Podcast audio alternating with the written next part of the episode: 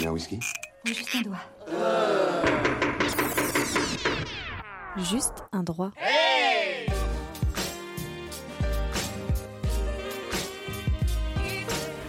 Peut-on suspendre l'audience quelques instants, votre honneur? Bien sûr. L'audience reprendra dans un quart d'heure.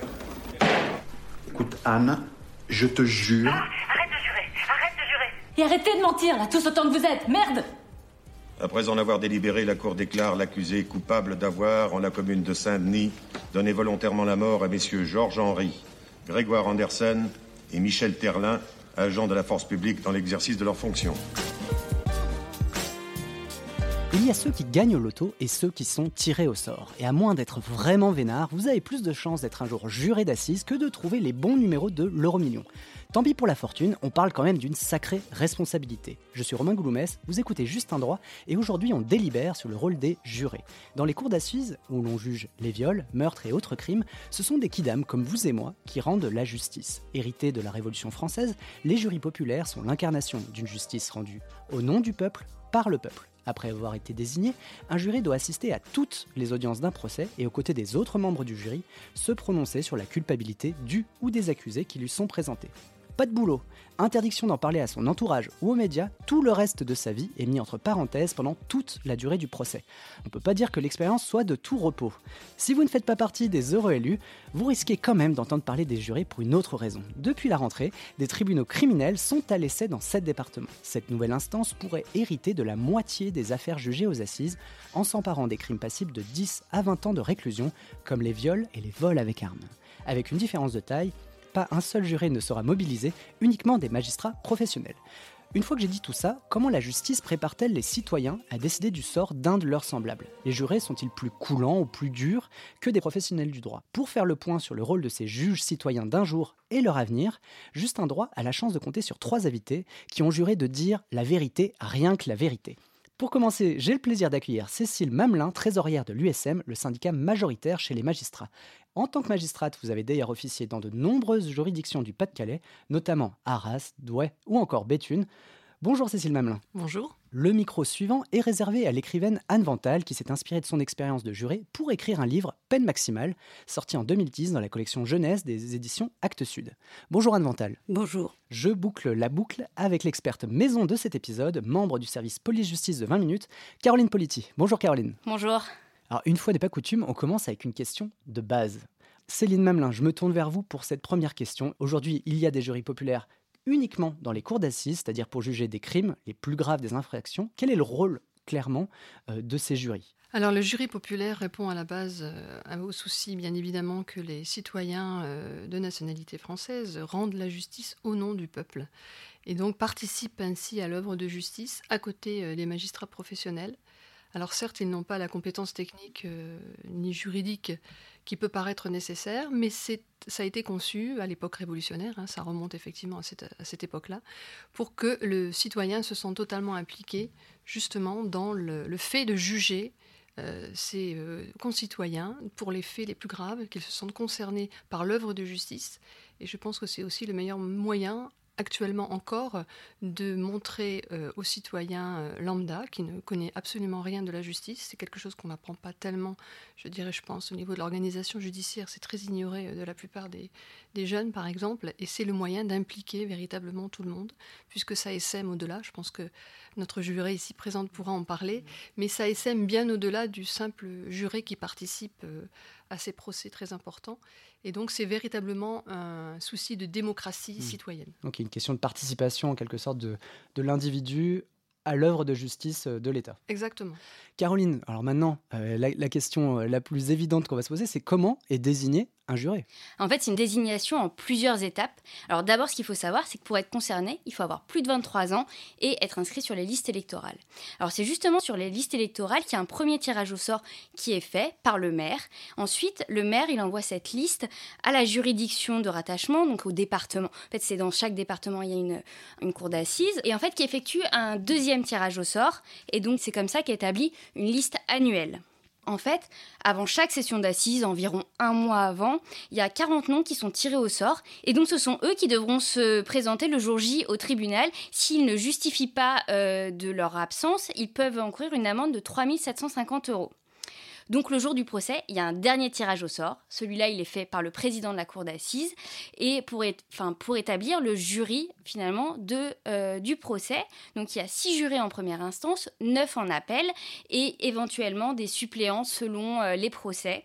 Et enfin, ce qu'il faut savoir, c'est que pour avoir été être euh, jury, il faut ne pas avoir été condamné à une peine de plus de six mois et ne pas exercer certaines professions, notamment être policier, gendarme, magistrat évidemment, ou euh, membre du gouvernement, député. Enfin, certaines professions euh, sont exclues de ce rôle. Et quand je suis nommé ou tiré au sort juré, c'est pour un procès, plusieurs procès? Non, en fait, c'est pour une session, donc c'est à peu près sur un mois, et on peut être, euh, donc il peut y avoir plus, il peut y avoir seulement un procès qui dure un mois ou trois semaines, et il peut y avoir plusieurs procès qui durent euh, trois jours, quatre jours. Et donc, quand on est, euh, on est nommé, on est appelé parmi ces 40 noms, on peut être tiré au sort plusieurs fois, ne pas être récusé, et donc participer à plusieurs procès, plusieurs procès d'assises. Alors, tu as utilisé le terme de la question suivante, c'est euh, le terme de récusé. Alors, si j'ai bien compris, on peut être nommé juré et ne pas siéger, donc ne pas officier en tant que juré. L'accusé, son avocat ainsi que euh, l'avocat général peuvent recuser plusieurs jurés, quatre pour l'accusation, trois pour le ministère public pourquoi finalement cette liberté donnée aux deux camps et comment ce choix est-il effectué Comment on décide qui récuser et qui conserver? Alors c'est une question un petit peu difficile parce que moi-même je n'ai jamais été dans la position euh, de récuser. Hein. Je n'ai pas, je n'ai pas été au parquet, ce qu'on appelle au parquet, c'est-à-dire la magistrature euh, debout, hein, celle qui se lève pour requérir au nom de, de la société. Euh, je, ne, voilà, je, ne suis pas non plus avocat, donc ce sont les deux personnes qui peuvent le faire. Mais voilà, il y a toujours, il y a un certain fantasme qui circule sur pourquoi justement récuser. Alors il faut savoir qu'au cours d'une session d'assises, on peut effectivement être nommé plusieurs fois, comme euh, l'a expliqué Caroline. Et donc, euh, parfois, on, se rend compte, il faut dire les choses, hein, je pense qu'on est là aussi pour expliquer aux gens, parfois on se rend compte qu'un, peut-être qu'un juré euh, ne s'est pas impliqué, a posé certaines difficultés. Enfin voilà, il y a des choses qui... Ou alors un juré lui-même a dit, je ne souhaite pas, si jamais il y a un problème, je ne souhaite pas participer parce que dans ma famille, il y a eu par exemple un meurtre. Ce sont des choses qu'on ne sait pas et qu'on découvre parfois lors des procès d'assises.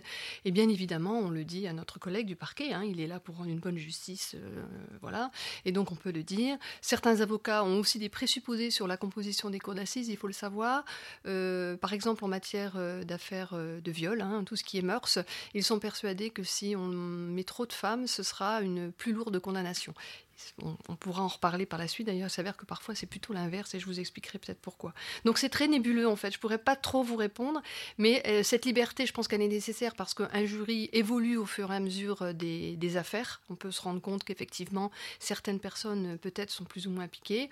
Peut-être que nous aussi, enfin peut-être que le parquet a des informations sur une personne en disant bon voilà, il ne pourra pas participer à ce procès d'assises. Alors Normalement, ça s'est fait avant, mm. hein, puisqu'il y a des causes d'incompatibilité. Hein, vous l'avez pas dit, mais il y a aussi tout ce qui est, par exemple, curatelle, tutelle, bien évidemment. Oui, c'est ça. J'ai, voilà. des, cas, des cas de grave maladie. Euh, grave maladie. évidemment, les proches, les proches de, l'accusé ou de l'avocat, évidemment. Voilà, tout, c'est, vraiment global. C'est vrai que j'ai donné les raisons les plus, tout à fait. les plus fréquentes. Et malgré l'enquête qui est faite, parce que général, il y a des enquêtes hein, qui sont faites sur tous les membres euh, du jury. Le procureur donne des enquêtes un petit peu, ce qu'on appelait avant les, les renseignements généraux, qui ne le sont plus. Euh, donc parfois, euh, malgré euh, la qualité de l'enquête, cette personne vient à l'audience et reconnaît que, par exemple, son voisin a été témoin d'une scène de crime ou alors euh, a pu témoigner, etc. Et donc on peut, on se fait passer le mot entre nous et d'où ces récusations. Et chez les avocats, alors là, je vous dirais que c'est effectivement ce que je disais tout à l'heure, c'est encore plus, euh, ça répond plus à des fantasmes sur la plus ou moins grande sévérité, sur le fait que si c'est quelqu'un de jeune qui est euh, jugé, et eh ben faut peut-être pas mettre quelqu'un de trop jeune et donc mettre quelqu'un peut-être plus âgé qui sera plus compréhensif parce qu'il a l'âge de son fils, parce qu'il a l'âge de son petit-fils. Enfin, ce sont des choses qui sont de l'ordre un petit peu de, du raisonnement. C'est ce qu'on voit beaucoup à la télé américaine. Hein. On, le voit encore plus à la télé mm. américaine, oui, tout à fait. Tu as fait l'impasse sur les cours de diplomatie, on dirait. Il suffit de séduire le jury, c'est pas ce que tu m'as toujours ressassé? Anne, je me, tourne je me tourne vers vous parce que vous avez été jurée en 2008, hein, si je me, si je me trompe pas. Qu'est-ce qui se passe dans votre tête au moment de tout cérémonial où vous attendez de savoir si vous êtes euh, choisi en quelque sorte pour de bon ou si vous êtes récusé? Alors je pense que d'abord ça dépend des jurés. Euh, dans mon cas, euh, je m'étais préparée au rôle.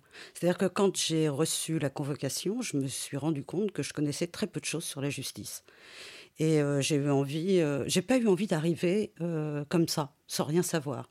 Donc j'ai lu pas mal de textes de loi, j'ai vu ce qu'on attendait de moi et je l'ai tout de suite pris comme un rôle de citoyen. Donc je reviens un peu sur ce que vous disiez au départ. pour moi, c'est une obligation citoyenne. Donc il faut essayer de remplir le mieux possible cette obligation.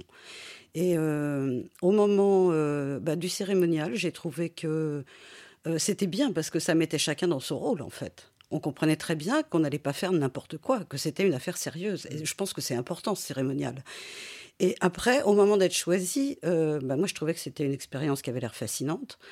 Euh, j'avais eu la chance d'assister à un premier procès euh, sans être tiré au sort, puisqu'on parlait de la façon dont on est tiré au sort. Donc le premier, j'ai pas été tiré au sort, mais j'ai été autorisé à rester dans la salle, ce qui était très bien parce que ça servait en quelque sorte de répétition générale. Je me suis rendu compte que quand on est dans la salle, c'est assez facile de se faire une idée on, a assez vite le sentiment que l'accusé est coupable ou innocent, on sait à peu près quelle peine il faudrait lui infliger, etc. Euh, une fois qu'on y est, ça n'a rien à voir. Mmh. Voilà, ça n'a rien à voir. C'est plus la télé, quoi. Hein, c'est ni la télé. Alors justement, est-ce que je peux me permettre de dire quelque chose sur la télé? Euh, au moment où je me préparais euh, à l'état de juré, euh, les gens autour de moi qui avaient entendu parler de cette convocation me disaient des choses incroyables. Tu vas être enfermé dans un hôtel pendant des mois, tu pourras plus nous parler ni nous téléphoner. Bon, parce qu'ils avaient en tête euh, le procès Simpson aux États-Unis qui avait duré des mois et où effectivement aux États-Unis on est enfermé, on ne peut pas parler. Bon, c'est très différent à Paris, on rentre chez soi le soir. Euh, c'est vrai qu'on a prêté serment et qu'on n'est pas censé discuter de l'affaire à la maison. Voilà, ça c'est. Donc, est-ce qu'on a envie d'être choisi? Dans mon cas, je vivais ça comme euh, une obligation qui ne me coûtait pas, c'est-à-dire que ça me fascinait plutôt. Je, dois le reconnaître. Et euh, côté magistrat, comment on gère justement bah, le stress? En l'occurrence, Anne n'avait pas l'air trop stressée, mais éventuellement les, interrogations de certains jurés. Est-ce qu'une discussion sur le rôle de chacun, sur l'importance finalement hein, de, la place de chacun dans ce, dans ce procès, s'engage dès la première suspension d'audience, dès les premières discussions? Oui, bien sûr. Il ne s'agit pas de mettre d'un côté euh, les magistrats professionnels, de l'autre le jury. Hein. Il y a véritablement euh, une participation de tout le monde, d'abord euh, lors de ce qu'on appelle des suspensions d'audience, puisqu'on en fait quand même de temps en temps, parce qu'on sait que les jurés n'ont pas l'habitude euh, de rester assis pendant 3, 4 heures. Parfois, ça peut être long. Hein. Nous, magistrats professionnels, on est un petit peu habitués, mais eux ne le sont pas, donc on est quand même très vigilants à ce qu'ils aient des pauses. Et lors de ces pauses, on est bien sûr vigilant, surtout les assesseurs, hein, puisqu'il y a le président des assises et les, deux assesseurs, les deux magistrats professionnels. Le président, généralement, il a besoin d'un petit peu de, calme. Euh, il n'est pas toujours présent, enfin, ça dépend. Moi, je vous parle de mon expérience, c'était un peu moitié-moitié. Certains restent pour discuter, boivent un café, d'autres voilà, vont un petit peu dans leur bureau. C'est quand même très lourd un procès d'assises pour un président. Hein. C'est lui qui, dirige, qui, mène ce qu'on appelle la police de l'audience. Donc moi j'imagine bien qu'il a besoin peut-être lui. Et là c'est notre rôle à nous, mmh. les, assesseurs, magistrats professionnels, de répondre aux questions euh, le plus simplement possible, qu'elles soient techniques, qu'elles soient juridiques, tout en évitant de les orienter par contre. Ce mmh. qui est très important pour un magistrat professionnel, ce n'est pas, euh, j'allais dire assez vulgairement, étaler une science que n'aurait pas euh, le magistrat amateur qu'est le juré, mais de l'éclairer, de le guider, de lui apporter des, réponses quand même justes à une question éventuellement, ou juridique, etc. Mais surtout pas anticiper sur est-il coupable, alors qu'est-ce que vous en pensez Non, surtout pas. On aura l'occasion peut-être après de parler du délibéré. Euh, les très bons présidents d'assises, j'en ai connu beaucoup, les bons magistrats se font fort de justement pas... Enfin, c'est pas qu'ils n'évoquent pas l'affaire, ils mmh. l'évoquent, mais euh, d'abord on ne donne pas vraiment notre opinion parce que c'est important. de pédagogie. Voilà, on fait totalement œuvre de. Vous avez, c'est ça, c'est l'expression. On fait œuvre de pédagogie et on répond au mieux. Et bien souvent, d'ailleurs, euh, euh, ils sont enchantés de, des questions, euh, des, enfin des réponses qu'on peut leur apporter, parce qu'ils sont effectivement, Anne le disait, ils ont une méconnaissance très importante du système judiciaire, hein. et ils ressortent ravis de cette expérience, même si elle est lourde, même si elle est dure, même s'ils sont confrontés à des, des choses qu'ils n'auraient pas imaginées de l'être humain, hein, parce qu'on c'est vraiment euh, quelque chose de très, on est des hein. affaires graves, les plus graves qui soient. Donc c'est un petit peu le, c'est vraiment des choses très graves. Et euh, ils ont besoin qu'on les rassure, tout en, euh, Anne l'expliquait vraiment très très bien, ils sont tous très investis. J'ai rencontré quasiment pas dans ma carrière de, de, jurés qui prenaient les choses euh, par-dessus la jambe. Euh, ils ont vraiment tous le souci euh, de faire au mieux. Et, certains finissent véritablement grandis par cette... même si ça reste une petite épreuve, mais c'est aussi pour eux un beau défi à relever. Est-ce que vous en avez eu certains qui étaient dépassés par la tâche? Parce que finalement, leur décision, leur implication dans cette affaire va décider euh, potentiellement du devenir euh, pour euh, des années d'une autre personne. Oui, je vois ce que vous voulez dire. C'est vrai que certains ont beaucoup de mal, pas pendant peut-être l'affaire, les débats, etc., mais en délibéré ont beaucoup de mal sur, sur la peine, sur la durée de la peine. c'est vrai que le fait d'enfermer quelqu'un en prison, il mesure à quel point c'est difficile, c'est la décision la plus dure qu'il soit. Et je pense véritablement que leur vision de la justice change, mais à, vraiment à à 180, 360, on reviendrait au point de départ, mais elle change à 180 degrés parce qu'ils mesurent l'amplitude, euh, l'ampleur de la tâche, euh, la difficulté, mais tous, tous y parviennent. Alors certains s'expriment plus ou moins, on s'en rend compte, c'est ça surtout la grande difficulté, c'est la faculté ou pas, la facilité ou pas d'expression de certains jurés. Euh, il faut savoir aussi qu'en fonction euh, de la composition des jurés, on se rend compte que euh, c'est un petit peu le bémol que je mettrais dans les jurés, les jurys populaires, c'est qu'on se rend compte que certaines professions sont souvent sous-représentées, mmh.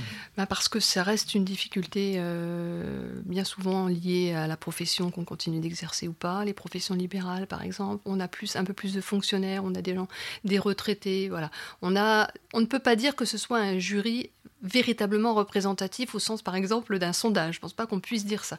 De fait, on a des gens qui sont quand même avec un, niveau euh, euh, d'expression et de compréhension qui souvent se révèlent vraiment bons. Ah bah, Est-ce que je peux intervenir bah, Bien sûr. Euh, sachant que les, les, jurés sont tirés au sort dans chaque département, il est clair que la composition du jury n'est pas la même d'un département à l'autre. En plus, oui, tout à fait. Ça, ça, ça, compte. La, Entre la, la différence géographique joue. Oui, tout à fait. Ah, bien sûr. Ça aussi, c'est très important. Euh, vous qui avez été également euh, au, sein, au sein des débats, quelle expérience, enfin quel retour vous en avez aujourd'hui? Est-ce que c'était des débats vifs au, au, moment du délibéré? Alors, on, laissera peut-être euh, Cécile Mamelin après réexpliquer clairement ce qui se passe lors du délibéré, qu'est-ce que c'est qu'un délibéré? Mais est-ce qu'il y a des clans qui se forment? Enfin, moi, j'ai vraiment une image très américaine de ce genre de, de, choses. je suis pour, je suis contre. Ah non, moi, je pense à 10 ans, pourquoi 20 ans? Enfin, c'est vrai qu'on a une image quand même d'un vrai débat, quoi. D'accord. Alors déjà, un délibéré, c'est en deux temps. La, la première question qu'on se pose, c'est est-ce que l'accusé est coupable ou pas? S'il est déclaré non coupable par une majorité de gens, bah, il n'y a plus de soucis à se faire sur la peine qu'on pourrait lui infliger. S'il est déclaré coupable, il va falloir réfléchir sur la peine. Donc ça, c'est le deuxième temps. Euh, est-ce qu'il y a des clans? Mais moi, je dirais que ça dépend beaucoup de la façon dont le président gère les débats. Hmm je pense que j'ai eu la chance extraordinaire de, participer euh, à cette expérience avec à la fois un président, mais aussi un avocat général euh, qui, travaillait extrêmement bien, qui était extrêmement consciencieux.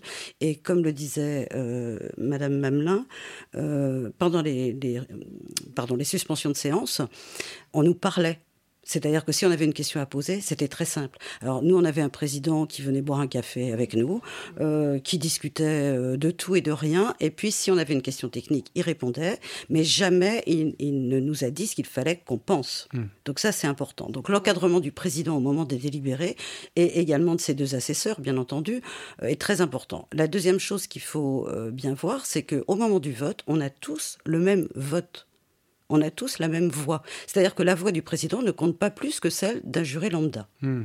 Et ça, c'est important. Ça veut dire que euh, le, vote de chacun va compter. Et s'il compte, il ne doit pas être fait n'importe comment. Donc ça prend du temps. Mais justement, est-ce que le fait que chaque voix soit égale, ça met pas une pression supplémentaire? Est-ce que, euh, est-ce que quand on est juré pendant euh, quelques temps, on ne pense qu'à ça? Est-ce qu'on quand on rentre chez soi, on arrive à couper. Est-ce qu'il y a une, pression qui Oui, quand on rentre chez soi, on pense à ça, parce qu'on sait qu'on est en train de juger quelqu'un et que c'est pas facile de juger quelqu'un. Voilà. On va, surtout si on est persuadé que la personne est coupable et qu'on sait d'avance bah, d'avance, ce serait trop vite disons le dernier jour. Euh, si le dernier jour, on a une opinion qui est déjà faite, quoique elle puisse encore changer au moment du délibéré. Mais si on a vraiment cette conviction que l'accusé est coupable, il va falloir euh, réfléchir sur la peine. Et euh, on ne peut pas le faire n'importe comment. Ça... Et puis, il ne faut pas se tromper. On ne peut pas envoyer en prison un type qui n'a rien fait, mais on ne peut pas lâcher dans la nature quelqu'un qui est prêt à recommencer, euh, voilà, qui a une dangerosité réelle, etc. Donc c'est très compliqué. Il ne faut pas se tromper. Il faut au moins avoir l'impression que soi-même on ne se trompe pas. reconnu cavalier du rang. Vous avez prêté serment. Respectez-le pour le Seigneur et la terre. Je rappelle juste effectivement l'étymologie hein, du, du, juré, hein, ça vient de juratus, c'est le moment un petit peu latin. Donc il y a prêté serment. Et le eh serment, oui, on prête serment, ouais. Exactement. Donc euh, le doute mm. prévaut toujours euh, à l'accusé. Oui, on ne va pas lire le serment aujourd'hui, mais euh, c'est vrai que les, serments sont. Enfin, le serment est très beau. Enfin, je trouve que l'expression du serment est très beau, très solennel, très digne. Et mm. je pense que quand on lit justement en début d'audience déjà la prestation de, lorsque chaque juré prête serment, mais également lorsque le président d'assises, lorsque les débats sont clos lit également la façon dont les jurés doivent se positionner pour rendre leur délibéré. Mm. Je pense que les termes, alors c'est du beau français, c'est bien écrit. Enfin, moi je trouve que c'est fabuleux à lire. C'est magnifique, mais ça donne toute l'importance. Et je pense que voilà, c'est vrai que les jurés euh, partent avec un poids, mais vraiment ce qu'a dit Anne est, est fondamental. C'est chacun égal un autre. C'est-à-dire qu'effectivement, d'où l'importance pour nous, magistrats professionnels, de ne pas faire prévaloir notre point de vue. Et ce qu'il faut savoir, c'est que lorsqu'on délibère, le président euh, des assises se fait fort de donner la parole successivement à tout le monde. Bien sûr, il n'obligera pas la personne qui ne veut vraiment pas parler à s'exprimer. C'est ce que je vous disais tout à l'heure. Une personne qui ne s'exprime pas du tout, il y a de fortes chances que si elle est de nouveau sélectionnée, malheureusement, on ne la prendra pas. Parce que l'importance de rendre la décision, la décision maintenant, elles doivent être motivées. Hein depuis plusieurs années, les décisions des cours d'assises doivent être motivées. Elles n'avaient pas besoin d'être motivées. pas besoin d'être motivées autrefois. Voilà. Donc c'est très important quand même pour le président qui va signer cette motivation avec le premier juré, parce qu'ils signent hein, tous les deux. Hein. Le mm. premier juré signe la feuille. Euh, enfin, c'est aussi. J'ai été premier juré dans une des affaires. Oui. Voilà, je pense que c'est vrai que c'est très solennel. On se dit, euh, voilà, il y a mon nom en plus. Qu'est-ce que le premier juré c'est celui qui tire au sort le premier, tout bêtement. C'est pas le délégué de la classe. non, c'est pas le délégué. Non, c'est pas le délégué de classe. Il se met à la droite du président, mais il aura le statut de premier juré. Et donc, il le président le dit tout de suite d'ailleurs, vous signerez avec moi la feuille des mm. questions. Les questions, c'est les questions auxquelles doivent répondre, euh, doivent répondre les jurés pour dire dans l'ordre, est-il coupable de telle chose, de tel fait, etc. Donc, il est toujours important que la parole circule. Mm. Si la parole ne circule pas, effectivement, là, il y a un souci. Et c'est là où on peut avoir des décisions véritablement euh, qu'on comprend très surprenante. Mais il faut parfois laisser du temps. Et ça peut être horrible. Et là, je peux vous assurer que c'est horrible aussi pour les magistrats professionnels. Qui subissent en quelque sorte. J'ai déjà eu une collègue que, j'avais formée qui était une jeune magistrate, qui était revenue une fois me, voir et qui m'avait décrit un procès comme ça, qui n'avait manifestement pas été bien, euh, euh, peut-être conduit par, je ne sais pas, je ne critique pas, mais il n'avait manifestement quelque chose avait échappé et quelqu'un avait été acquitté et elle, avait les éléments de toute façon pour dire que cette personne était coupable. Alors, bien évidemment, hein, présomption d'innocence, etc. Mais elle, elle, était. Euh, il y avait les éléments. Ah oui, c'était une conviction qui reposait sur des faits euh, tangents, si vous voulez, des faits qu'on ne pouvait pas démentir. Et elle a été. Ça l'a vraiment beaucoup traumatisée de la façon dont ça s'était euh, dont ça s'était passé. Donc ça, c'est vraiment important de comprendre que tout le monde doit s'exprimer parce que tout le monde doit pouvoir comprendre la décision qui a été rendue. Et même celui qui ne va pas forcément voter pour la culpabilité, peut-être que pour lui, c'est important. Et puis, on, ce n'est pas qu'on s'influence, mais on ne voit pas tous les choses par le même prisme. Et si on ne s'exprime pas tous, on ne voit pas forcément les mêmes choses. C'est un peu comme les magistrats qui euh, tiennent beaucoup à ce que les décisions soient rendues de façon collégiale, par exemple. Et malheureusement, on y a le droit de moins en moins. Euh, parce que justement, euh, quand on parle à son collègue, il peut penser autre chose sur un autre élément et ça peut faire quand même basculer une, une décision. Donc ça, c'est vraiment très très important. John Caffey, vous avez été condamné à mourir sur la chaise électrique par un jury populaire. La sentence a été prononcée par un juge faisant autorité dans cet État. Avez-vous quelque chose à dire avant que la sentence soit exécutée? Qui, qui, tranche à la fin? Enfin, on, a, dit que c'était une décision à la majorité, donc c'est vrai qu'il y a six jurés euh, le président et ses deux assesseurs, donc euh, neuf personnes. Euh, c'est une fois que on a cinq personnes qui disent. Voilà, c'est une question de la majorité qualifiée, etc. Et on ne dit jamais, par exemple, que ça a été voté à l'unanimité parce que ce serait trahir le secret. Ce serait trahir le secret. Hein. voilà. voilà, on dit toujours à la majorité qualifiée ou à la majorité absolue. On ne dit jamais euh, à l'unanimité. Et ça, le président le dit mmh, quasiment à, chaque, à chaque fois. Et le premier juré est chargé du dépouillement. C'est lui qui ouvre, c'est mm. lui oui, qui pas ouvre toujours. les enfin, ça, c'est des, pratiques. oui, ça, c'est un peu. Et euh, généralement, et vrai parfois, on passe un petit peu la main. Au moment où ça bascule d'un côté ou de l'autre, c'est toujours assez stressant. Voilà, quelqu'un compte, fait les petits bâtons, hein, comme on fait les petits mm. bâtons, et puis on dit ah ben là c'est bon. Euh. Et les gens, au bout de deux trois affaires, lorsqu'ils sont sélectionnés, ils vous font ça encore mieux que des magistrats professionnels. C'est via bulletin ou ça se fait à... Un bulletin secret, bulletin secret, bien sûr. Vous avez une urne, hein, une urne qui figure au milieu, et ensuite tout est détruit. Ok.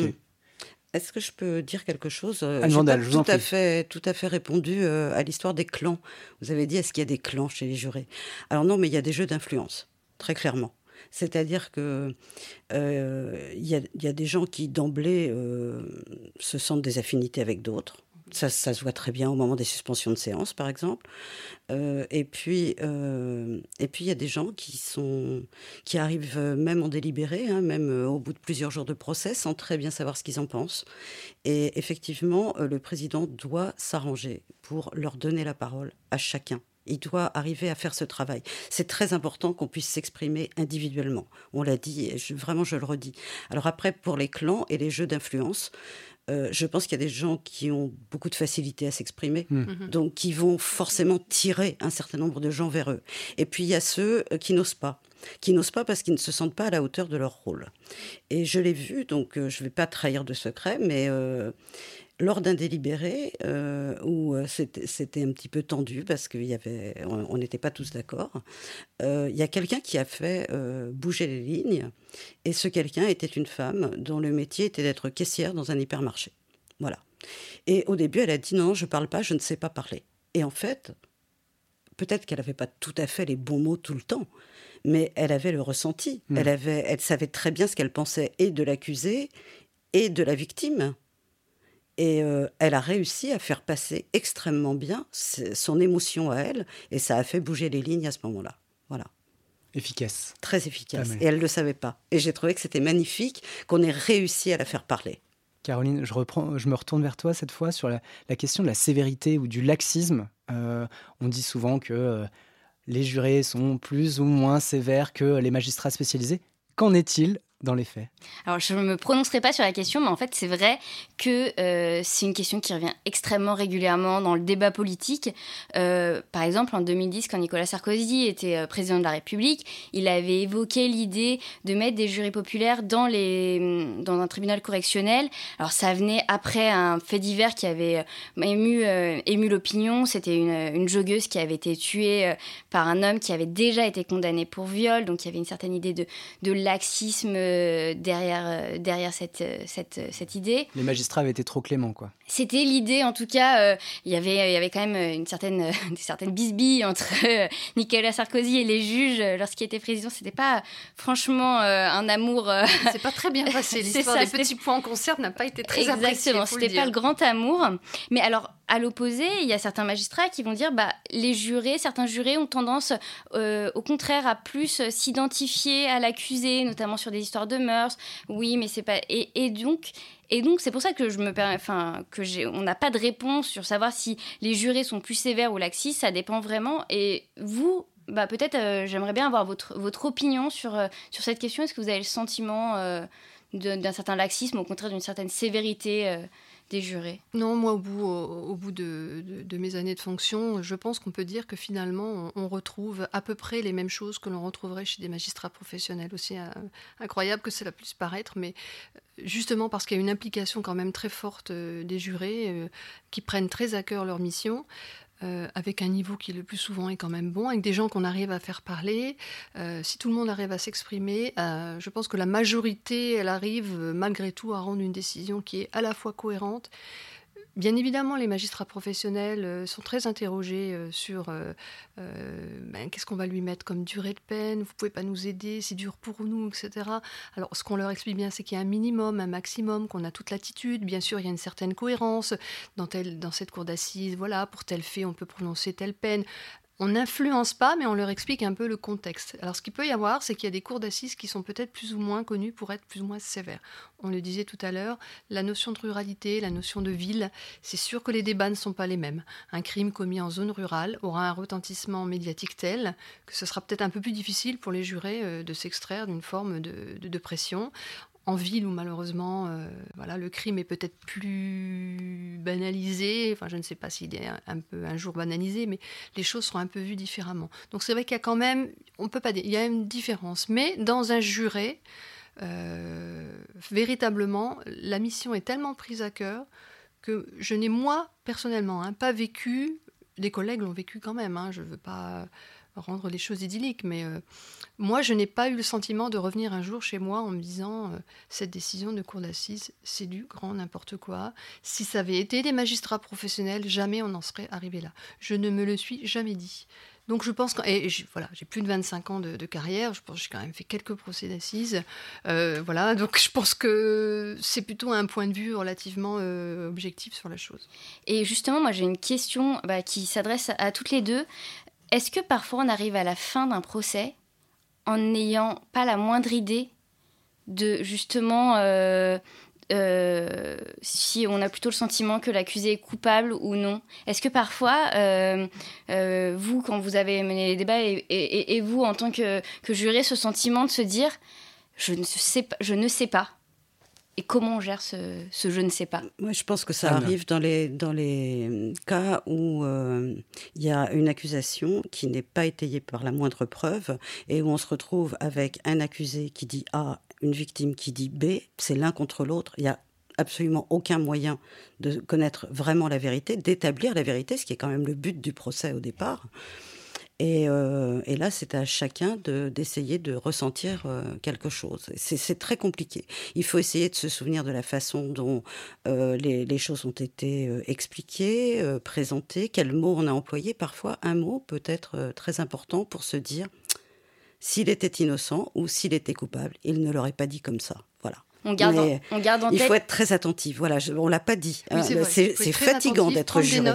Il faut prendre des notes. Ce qui est important de dire, c'est qu'un un juré ne peut pas consulter le dossier. Le dossier ne va pas avec le juré euh, dans la salle des délibérés. Il n'a droit que, il n'a droit qu'à ses notes. Ça s'appelle une audience. On a droit seulement à ce qu'on entend. C'est l'oralité qui est très importante. Mm. C'est la seule justice entre guillemets, euh, de luxe qu'il nous reste dans notre pays. Euh, C'est l'oralité, les témoins, euh, les personnes qui viennent en direct, la victime. Alors c'est lourd, hein, ce sont des procès effectivement qui prennent du temps.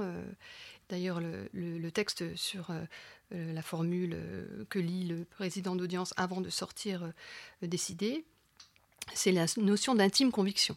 Bien évidemment, on parle aussi des preuves qui sont. Mais comme l'a expliqué Anne, parfois il n'y a pas de preuves tangibles, pas de preuves matérielles. Ce sont des procès, heureusement, qui sont à la marge. On ne retrouve même pas de cadavre parfois enfin, c'était pas une affaire où je suis allée aux assises, mais dans une, affaire, un, homme a quand même été condamné du meurtre de sa compagne, dont le corps n'avait jamais été retrouvé. Oui, ça arrive, ça, arrive, ça arrive, ça arrive, et donc voilà. ça. Et il y a cette notion. Mais ce qu'il faut savoir, c'est que si le doute est important, le doute profite, toujours à l'accusé. C'est la mm. fameuse formule que, quand même beaucoup de monde connaît. Donc ça, le doute profite à l'accusé. Mais il y a parfois effectivement un manque de preuves et la parole de l'un contre de l'autre. Ça reste quand même relativement rare. Moi, je ne l'ai pas vraiment connu. Ce sont les procès les plus médiatiques et ce dont on parle le plus. Mais en réalité, il y a beaucoup, beaucoup, beaucoup d'autres procès qui, eux, ne posent pas ce genre de difficultés, heureusement. Bien évidemment, oui. Bien évidemment. Est-ce que l'accusé est prêt à entendre la sentence? La sentence? Oh, mais auparavant, je dois être jugé. La sentence d'abord On vous jugera après, effronté. Mais c'est contraire à la loi. La loi, c'est moi, Jacques Perronel c'est une belle loi, Votre Majesté. Vous avez compris, mon enfant. Alors, si vous voulez creuser la question du doute, sachez qu'il y a un épisode de Justin Droit qui est consacré justement à l'importance du doute au tribunal. Je rembraye euh, sur la question de l'influence, en tout cas de l'influençabilité euh, des jurés, parce qu'une étude de l'Institut des politiques publiques de 2016 affirmait que les jurés sont influencés par les reportages TV diffusés la veille. C'est-à-dire que s'il y est question d'une erreur judiciaire, les jurés seront plus cléments. En revanche, s'il s'agit d'un reportage consacré à un fait divers criminel, eh ben, euh, ils vont être un peu plus durs. Est-ce que vous prenez en compte le contexte médiatique, ce qui passe à la télé, ce qui est dit euh, aux infos, au moment de, euh, d'encadrer un jury? Là, c'est encore le rôle des magistrats professionnels de faire prendre conscience de ce poids, de cette pression, du fait qu'il ne faut pas être influencé, qu'il faut garder une objectivité. Nous, c'est notre métier, donc on essaye de s'en extraire le plus possible. Ça n'est pas toujours évident. Hein. Certains magistrats ont été soumis à des pressions médiatiques très très fortes, mais c'est quand même notre quotidien, donc on arrive à, on a des dispositifs pour s'extraire. Un magistrat non professionnel, euh, bien sûr, ça va être beaucoup plus compliqué. Mais s'il est entouré, s'il est bien euh, encadré, comme on l'a expliqué tout à l'heure, si on a un bon président d'assises qui sait expliquer les choses, je pense qu'on arrive quand même, malgré tout, sur autant de personnes, à faire en sorte que la décision soit rendue euh, en, en, faisant abstraction au maximum de, tout cela. Mais ça n'est voilà, la justice parfaite malheureusement n'existe pas, le risque zéro non plus, et il peut y avoir des, procès qui échappent. Et ça arrive. Et puis, je- pardon, je pense que pour beaucoup de, beaucoup de gens euh, dans la vie courante, euh, le dernier qui a parlé a raison. Donc, il faut faire très attention quand on est président, je pense, de, faire, parler, de faire Ouais. parler le dernier qui Voilà, va dans le sens de ce qu'on pense juste. fait. Ouais, ouais. Après, Je dans pense tous que les ça- procès d'assises, les derniers mots reviennent toujours euh, aux accusés. Ça, c'est la. Bien sûr, Ça, c'est non, la mais règle je parlais la- du délibéré. Oui, Seulement d'accord. dans, le- Oui, dans dans le le délibéré, au moment où on dit, bon, juste avant de procéder au vote, le président peut demander à quelqu'un de faire une conclusion. Je, je suis absolument persuadée qu'il ne choisit pas le quelqu'un par hasard. Les- Après, on n'a pas trop parlé de- des avocats, que ce soit l'avocat de la partie civile, que ce soit l'avocat euh, de l'accusé. Ils ont aussi une facilité, euh, eux, de langage. Ils ont aussi des façons de regarder les jurés. On l'a pas du tout évoqué, mais c'est quelque Oui, chose qui être extrêmement troublant et sur lesquels les jurés posent énormément de questions. Euh, ça les perturbe beaucoup d'ailleurs.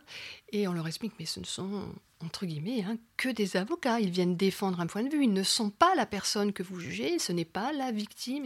Mais là, ils sont un peu plus troublés parce qu'en plus, les avocats, c'est ce qu'on appelle hein, les effets de manche. Les effets de Vous avez les ténors du barreau, vous avez des gens qui sont très forts pour ça. Et c'est un petit peu compliqué euh, parfois de revenir derrière. euh, et c'est vrai que parfois, euh, les dernières phrases d'un avocat sont quand même très importantes et ils le savent.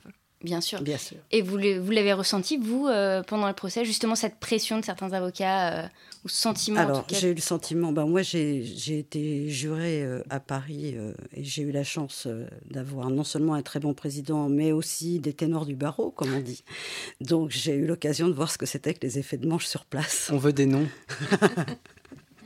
Non, non, j'ai juré une bonne fois pour toutes. Bon, tant pis, j'aurais essayé. On a beaucoup parlé de ce qui se passait pendant le procès, mais à l'issue du procès, est-ce qu'on est accompagné dans euh, la digestion, le, le process, euh, on va dire, d'acceptation de euh, tout ce qui a été dit et du poids de la décision qui a été prise potentiellement par l'ensemble des jurés, ou en tout cas par une majorité qualifiée des jurés? Non, alors là, on est, on est lâché dans le grand bain direct. Et même après un procès très médiatisé, on est obligé de vous faire sortir par une petite porte pour pas tomber sur les journalistes. On se retrouve dans le métro et, et c'est parfois compliqué. Ouais, Ouais. C'est parfois compliqué. Je pense que là, l'âge joue. C'est-à-dire que j'ai vu euh, des jurés euh, jeunes, hein, 25, 28 ans, euh, qui craquent. Ils craquent complètement. Ils sont en larmes dans le métro. Voilà. Ouais. Parce que c'était Mhm. trop dur. hein. Alors, il y a eu dur. des expérimentations qui ont été faites dans certaines cours d'assises de, de- de- de faire une sorte de cellule psychologique. Alors, c'est Mm. un terme un peu à la mode, mais qui en l'espèce peut, peut- peut s'avérer quand même assez euh, intéressant. Malheureusement, après, tout est une question de D'argent. moyens, d'argent, hein, le nerf de la guerre. Et euh, je ne saurais pas vous dire si ces dispositifs existent encore, mais ils ont été tentés. Ça marchait plutôt bien, les jurés étaient satisfaits. Et ça, c'est vrai que c'est quand même un grand manque parce qu'on plonge véritablement dans un bain. Euh, Excusez-moi l'expression, mais parfois d'horreur, euh, certains jurés, euh, qu'on soit jeune ou pas jeune, ils entendent des choses. Enfin, Oui, c'est ça, des choses qu'on n'imagine même pas, Non, des choses voilà. qu'on n'imagine même pas, qu'on ne dira pas à ce micro parce qu'elles ne sont Non. pas, on ne peut pas les dire. Et euh, on découvre tout ce que l'humanité est capable de faire de pire, hein, il faut le savoir. Moi, j'ai dit toujours que le meilleur scénario, le meilleur livre sera toujours dépassé par la réalité Mm. humaine. Bon, bah, c'est joyeux. Ah, c'est Ah, la réalité. ce- cela dit, je pense que chaque juré, encore une fois, euh, réagit à sa façon. Euh, Il y, a ceux, il y a ceux qui vont avoir besoin d'une aide professionnelle et qui n'hésiteront pas à aller consulter un psy euh, à un moment ou à un autre. Euh, moi, je me souviens très bien qu'à l'issue du dernier procès, euh, je suis partie me mettre au vert à la campagne pendant trois jours et je pense que, je- à part bonjour, je n'ai pas dit un mot pendant trois jours. Voilà. Ah, C'était de- impossible de Oui, parler. c'est une expérience à la Voilà. fois. Euh, J'étais totalement euh, rendue muette euh, par, par tout ce que je venais de vivre. Bon, après, j'ai beaucoup parlé puisque j'ai écrit un livre, mais, euh, Oui, il a fallu un peu de temps pour le mais digérer. il a fallu mais du temps quand C'est sorti. Voilà. Oui, Oui, c'est voilà. souvent, c'est une expérience que qu'ont beaucoup de, enfin, qu'ont eu quelques quelques jurés. hein. Je crois que vous n'êtes pas la seule Non, à avoir écrit. non. Je crois que d'ailleurs dans une cour d'assises que j'ai fréquentée dans le Pas-de-Calais, il y a eu aussi un. Alors, mais je, précise que j'ai pas raconté une histoire vraie. hein. J'ai écrit Non, un non, roman. Un voilà. roman, Ouais, d'accord. Oui, oui, ah bah oui, bien sûr. Sinon, ce serait interdit. trahir le Sans secret ça, des ce serait vraiment trahir. Droit d'assurer sa défense, suspendu. Droit à un verdict par un jury populaire, suspendu.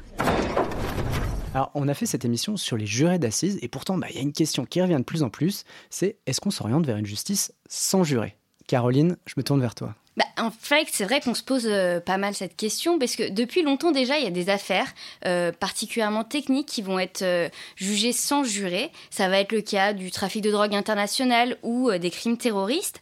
Ou dans ces cas-là, c'est une cour d'assises dite spécialement composée, donc uniquement composée de magistrats qui va siéger et qui va rendre cette décision. Il n'y a pas de jury populaire. Mais depuis euh, le mois de septembre, euh, dans cette juridiction, on expérimente des tribunaux criminels départementaux euh, pendant trois ans. Ça va être en fait, c'est des cours sans jury populaire qui sont chargés de juger des crimes passibles de 10 à 20 ans de prison, donc des viols, des vols à main armée. Et en fait, l'objectif euh, affiché par le ministère, euh, c'est d'abord désengorger les cours d'assises, parce que parfois il y a des mois, ou même surtout des années avant qu'une affaire soit audiencée et puisse être jugée. Donc il y a une volonté d'accélérer la justice et également d'éviter ce qu'on appelle une correctionnalisation euh, des crimes, c'est-à-dire en fait une rétrogradation de certains crimes principalement des viols en délit donc euh, un viol va se transformer en agression sexuelle pour être jugé par un tribunal correctionnel et donc accélérer, euh, accélérer le temps de la justice. Alors c'est une mesure qui fait pas l'unanimité globalement, même chez les avocats, elle est totalement décriée. Ils vont dénoncer une forme de classification des crimes. Euh, en gros, euh, il y aurait des crimes très graves pour les assises, des crimes un peu moins graves euh, pour les tribunaux criminels.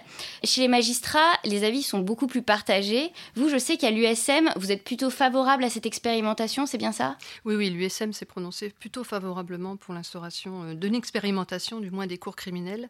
Mais bien évidemment, tout dépendra des moyens qu'on mettra si jamais euh, on dépassait le stade de l'expérimentation, d'abord, il est très, important d'avoir des retours et des vrais retours de comment ça, ça peut fonctionner. Alors, l'intérêt, c'est que justement, avant, vous l'avez très bien expliqué, beaucoup de, de crimes étaient correctionnalisés. Donc, concrètement, déjà, les victimes, malheureusement, et le plus souvent, il s'agissait bien évidemment d'abus sexuels, de viols, etc., étaient correctionnalisés. Là, maintenant, ça restera un crime. Donc, en tant que tel, sur un casier judiciaire, ce sera plus un délit, ce sera un crime. Donc, c'est quand même plutôt favorable aux victimes. Et puis, imaginez pour une victime de viol, passer devant une cour d'assises avec comme l'a expliqué Anne tout à l'heure, tout un cérémonial qui certes est important pour mettre tout en perspective, est aussi facteur de stress euh, et difficile à vivre. Une seconde, une troisième, une quatrième épreuve pour une victime de fait dans son intimité. Et donc certaines victimes vont peut-être se retrouver euh, plus facilement à témoigner euh, devant une cour criminelle ou devant cinq magistrats, dont elle sait en plus que ce sont cinq magistrats professionnels, parce que toutes les affaires ne sont pas en huis clos. Hein. Quand c'est un viol sur un adulte, il n'y a pas nécessairement de huis clos, alors il faut apporter des éléments, euh, grande perturbation, etc. La justice est faite pour être rendue en audience publique, hein, sauf, sauf exception. Donc c'est quand même, ça peut être un plus déjà pour les victimes d'être entendues devant euh, une cour criminelle. Euh, il faut savoir aussi qu'on n'abandonne pas le jury populaire, puisque s'il y a un appel, là, on, sera devant la même composition qu'actuellement. La cour sera une cour d'assises. Hein, quand ce sera en appel, ce sera une cour d'assises. Et ça sera uniquement limité, vous l'avez dit, mais aux peines maximum, enfin, une réclusion de, criminels de, de, 15 de 15 à 20 ans. Donc nous, on est plutôt favorable, mais on veut surtout que cette expérimentation ait un retour euh, tout à fait objectif et que ensuite, si cela devait s'étendre, il faudrait bien évidemment y mettre les moyens, puisqu'avant, quand on correctionnalisait, on était trois magistrats. Hmm. Là, vous avez compté si on ne correctionnalise plus, c'est-à-dire que si tout ce qui était correctionnalisé est jugé en cours criminel, on est cinq magistrats. Alors bien sûr, ils ont prévu qu'il pouvait y avoir ce qu'on appelle les magistrats honoraires, c'est-à-dire des retraités, pour parler euh, clair, et des magistrats à titre temporaire, c'est-à-dire des, euh, gens de la société civile qui euh, ont une formation juridique, etc., et qui, pendant 5 à 7 ans, viennent faire la justice chez nous. Hein. On en a pas mal, sauf que beaucoup aussi euh, parfois arrête. C'est pas une très longue expérience non plus, et puis c'est pas la panacée, c'est pas forcément la meilleure solution. Donc il faudra euh, qu'on ait euh, les moyens d'étendre. Et vu l'état actuel des budgets de la justice, même s'ils augmentent régulièrement et on s'en félicite, ça reste malheureusement un peu insuffisant. Mais en tant que tel, vous tenez au jury populaire? Oui, je pense qu'on tient au jury populaire, ne serait-ce que déjà au terme de l'appel, et puis pour, les affaires effectivement les plus graves. Il ne faut pas. ça n'est pas un abandon du jury populaire. Je dirais que c'est plus la fin justifie les moyens dans le sens où il faut peut-être juger euh, des affaires qui méritent d'être jugées euh, en ne les correctionnalisant plus. Parce que ça, c'était vraiment choquant. Je pense que c'était plus choquant de correctionnaliser, euh, même lorsque la victime était d'accord, parce qu'il fallait l'accord de la victime. Là, au moins, le crime restera un crime. Alors certes, ce ne sera pas la même, euh, le, même cérémonial, ce n'est pas la même procédure, mais je pense que les victimes peuvent euh, s'y retrouver malgré tout. Oui, parce qu'effectivement, la, la, correctionnalisation pouvait donner l'impression à la victime que... Que ça n'était pas grave. Exactement. Voilà. Et, est-ce que justement ces tribunaux ne donneront pas également ce sentiment que malgré tout, c'est un, un un crime, un sous-crime, j'allais dire. Il y a justement cette question de la symbolique oui, qui était déjà le cas. Oui. Ça, ce sont ce que les avocats disent, bien évidemment. Je ne peux pas être on ne peut pas être totalement euh, contre cette idée. C'est sûr que ça n'est pas, ça n'a pas la même importance, mais ça répond aussi à un souci euh, de juger les gens plus rapidement. Je vous dis, la fin justifie aussi un petit peu les moyens. On a surtout des personnes libres qui attendent pendant des années d'être jugées. C'est pas non plus normal. Et on le rappelle, ceci est une expérimentation qui commence tout juste. Hein, donc, euh, il va falloir quelques mois avant d'en savoir davantage. C'est une expérimentation sur trois ans, donc on a le temps d'en ouais, Quelques années, voilà. On termine avec une dernière question qui est plutôt de celle euh, du registre, on va dire, du ressenti. Anne Vental, qu'est-ce que ça vous a apporté d'être juré Et on parle d'une expérience qui était il y a plus de dix ans. Oui. Alors, ce que ça m'a apporté, déjà, c'est de mettre un pied dans la justice, ce qui ne m'était jamais arrivé, puisque j'avais jamais eu l'occasion de mettre les pieds dans une cour d'assises euh, à quelque titre que ce soit. Je n'ai personne en prison autour de moi, donc c'était un peu l'inconnu. Et tout ce que je savais, ben, ma foi, c'était parce que je lisais euh, les comptes rendus de faits divers dans le journal ou parce que de temps en temps, je regardais une émission de télévision et puis c'est tout. Et le fait de voir fonctionner la justice, ça m'a apporté beaucoup. D'abord, ça m'a donné euh, le goût d'en savoir plus. J'avais l'impression que le droit, c'était juste un truc très aride, euh, totalement technique, qui m'intéressait pas beaucoup. Je me suis rendu compte que c'était fascinant quand c'était bien fait. Voilà, donc ça c'est quand même un plus. Ça m'a permis aussi de rencontrer des gens que je n'aurais jamais rencontrés dans la, dans la vie courante, aussi bien euh, parmi les jurés que euh, parmi les victimes ou les accusés. Alors, on ne rencontre pas vraiment une victime ou un accusé, mais on l'entend pendant plusieurs jours s'exprimer. Euh, moi, mon, métier, c'est d'inventer des choses, d'inventer des romans. Et voir euh, cette espèce de galerie de portraits extraordinaire, euh, une fois passé l'émotion, parce qu'on est dedans, bah, ça a été très enrichissant, forcément. Mais on n'a pas, peut-être pas assez dit à quel point, dans une cour d'assises, ce qui prime, c'est l'émotion, le chagrin. Le chagrin est très fort, de tous les côtés. Il y a le chagrin d'être dans le box, il y a le chagrin pour la famille de la victime, parfois pour la victime elle-même. Euh, c'est très très lourd et c'est une ambiance euh, qui compte. Ça m'a beaucoup touchée. Voilà, je dirais ça. Ce que vous retenez, c'est l'ambiance, c'est l'ambiance, euh, oui, de, de, la cour d'assises, la lourdeur, la lourdeur, et aussi le sentiment que ce travail a été bien fait. Alors je dis pas qu'il est toujours bien fait, mais pour moi, c'était un travail extrêmement bien fait. Ça compte. C'est ce que tu veux dire chez le juge d'instruction? Sous la foi du serment. Bon. Je pense que c'est quelque chose qu'il faut rappeler, hein. c'est qu'à de rares exceptions près, nous pourrions tous être jurés un jour ou l'autre. Et pour s'y préparer, rien de vaut un petit échauffement que je vous propose maintenant, puisque vous n'avez pas reçu de lettre avec en tête hein, de votre mairie, mais je peux vous affirmer que vous avez été tiré au sort pour faire partie du jury de cette émission. Maintenant que vous avez assisté à toute l'audience, à vous de nous dire si Juste un droit est coupable d'être un bon podcast et s'il mérite ses 5 étoiles sur sa page iTunes. Pendant les délibérations, je vous laisse un peu de temps, permettez-moi de faire un tour de table et des remerciements. Anne Vental, merci beaucoup d'être venue témoigner à notre micro. Merci à vous. Nous vous avons invité au titre de Peine maximale, qui est donc l'ouvrage que vous avez écrit en 2010, mais vous en avez écrit de nombreux autres depuis. Et euh, le dernier s'appelle À la recherche de la Serena. Il est paru en 2018, toujours chez Actes Sud Junior. C'est bien ça? Voilà, c'est ça. Cécile Mamelin, merci beaucoup également. Je précise que vous êtes magistrate et trésorière de l'Union syndicale des magistrats, donc USM, le syndicat majoritaire de la profession. Merci à vous. Je la gardais pour la fin. Caroline Politi fait partie des 4 fantastiques du service police-justice de 20 minutes. Comme à chacune de ses participations, cet épisode lui doit beaucoup. Merci Caroline. De rien. Bon, on arrête là avec les confessions. J'attends votre verdict. À dans un mois et n'oubliez pas que justice soit faite. Vous voulez un whisky? Juste un doigt juste un droit.